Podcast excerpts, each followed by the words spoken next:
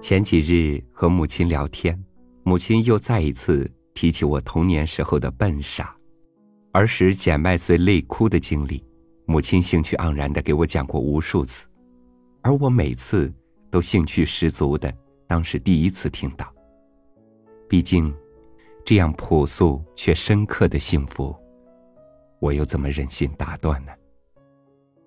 今天朝宇就和您分享这样一篇。回忆儿时温情的文章，感谢你，疼爱我这样的丑姑娘。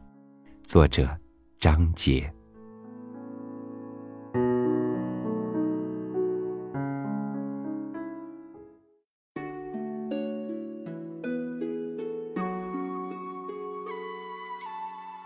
当我刚刚能够歪歪咧咧的提着一个篮子跑路的时候，我就跟在大姐姐身后。捡麦穗了，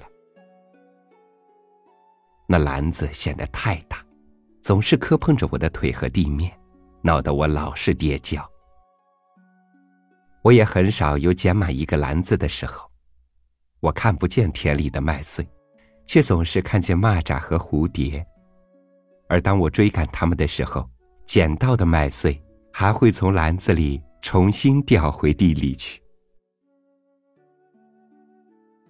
有一天，二姨看着我那盛着稀稀拉拉几个麦穗的篮子，说：“看看，我家大雁也会捡麦穗了。”然后，他又戏谑的问我：“大雁，告诉二姨，你捡麦穗做哈？”我大言不惭的说：“我要备嫁妆嘞。”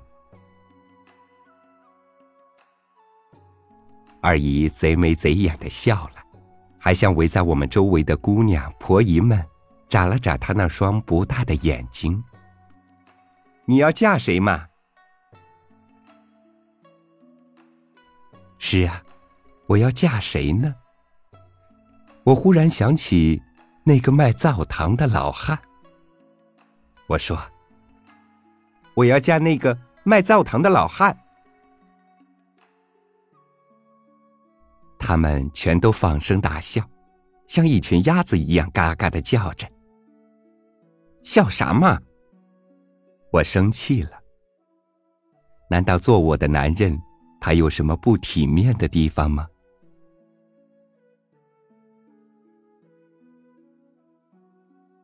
卖灶糖的老汉有多大年纪了？我不知道。他脸上的皱纹一道挨着一道。顺着眉毛弯向两个太阳穴，又顺着帮弯向嘴角。那些皱纹，给他的脸上增添了许多慈祥的笑意。当他挑着担子赶路的时候，他那剃的像半个葫芦样，后脑勺上的长长的白发，便随着颤悠悠的扁担一同忽闪着。我的话。很快就传到了他的耳朵。那天，他挑着担子来到我们村，见到我就乐了，说：“娃呀，你要给我做媳妇吗？”“对呀。”他张着大嘴笑了，露出了一嘴的黄牙。他那长得半个葫芦样的头上的白发。也随着笑声一起抖动着。你为啥要给我做媳妇儿呢？我要天天吃灶糖嘞。他把旱烟锅子朝鞋底上磕着。娃呀，你太小嘞。你等我长大嘛。他摸着我的头顶说。不等你长大，我可该进土了。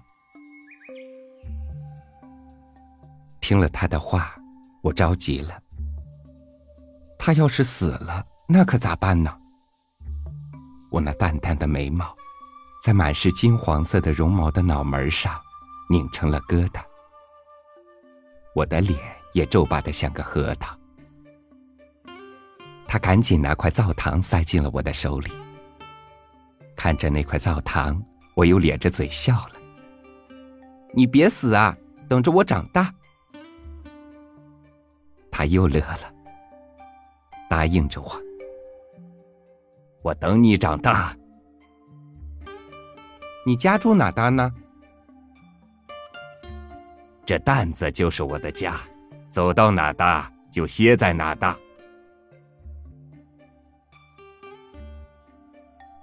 我犯愁了。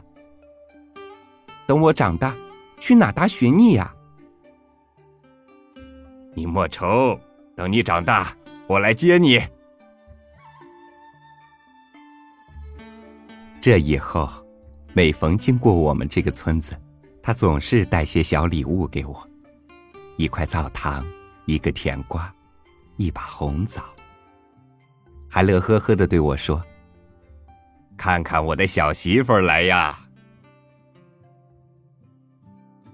我呢，也学着大姑娘的样子，我偷偷的瞧见过，就我娘找块碎布，给我剪了个烟荷包。还让我娘在布上描了花，我缝啊绣啊，烟荷包缝好了，我娘笑得个前仰后合，说那不是烟荷包，皱皱巴巴，倒像个猪肚子。我让我娘给我收了起来，我说了，等我出嫁的时候，我要送给我男人。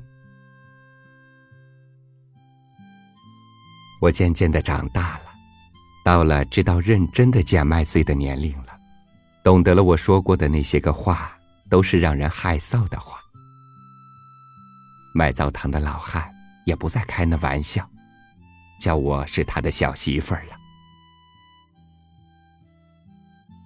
不过，他还是常带些小礼物给我。我知道，他真疼我呢。我不明白为什么，我倒真是越来越依恋他。每逢他经过我们村子，我都会送他好远。我站在土坎坎上，看着他的背影，渐渐的消失在山坳坳里。年复一年，我看得出来，他的背更弯了，步履也更加蹒跚了。这时，我真的担心了，担心他早晚有一天会死去。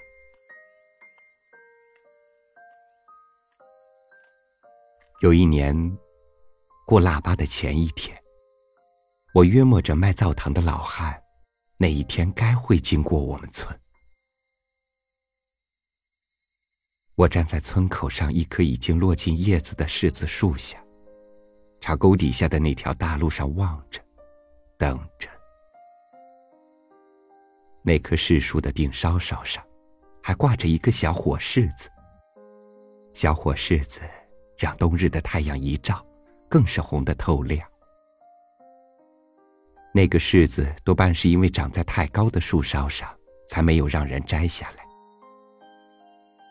真怪，可它也没让风刮下来，雨打下来，雪压下。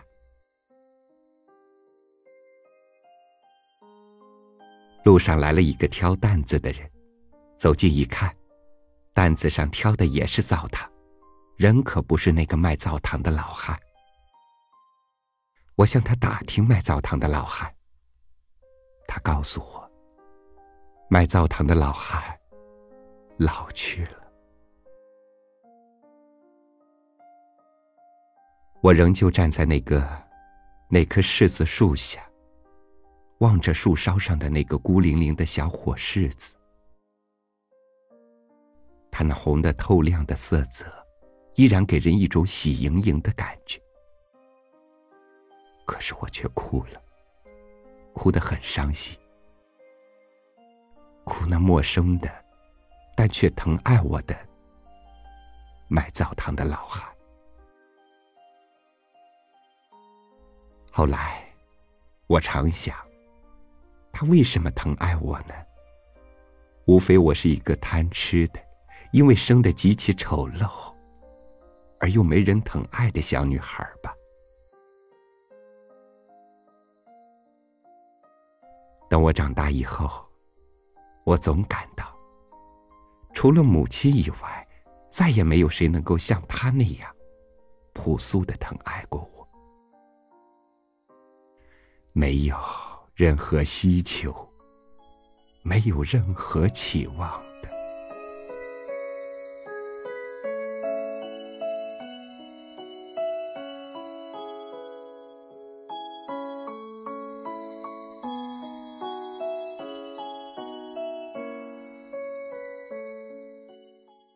童年时候，如果你也有过作者类似的经历，如果你的记忆里也有过这样一个疼爱过你的人，我想你会比别人更能明白人间真情的温度，同时这份温情也会指引着你，温暖你的整个人生。感谢您收听今天我和您分享的文章，欢迎关注微信公众号“三六五读书”，和更多朋友一起传递温情，共享岁月。我是超宇，明天见。路边情窦初开的少年，那是春天翩翩飞舞的蝴蝶。车站一对甜蜜的恋人，那是夏天波澜不惊的湖面。婚礼上，母亲流下的泪水，那是秋天树上飘落的红叶。老人抚摸孩子的额头，那是冬天脚下踩着的白雪。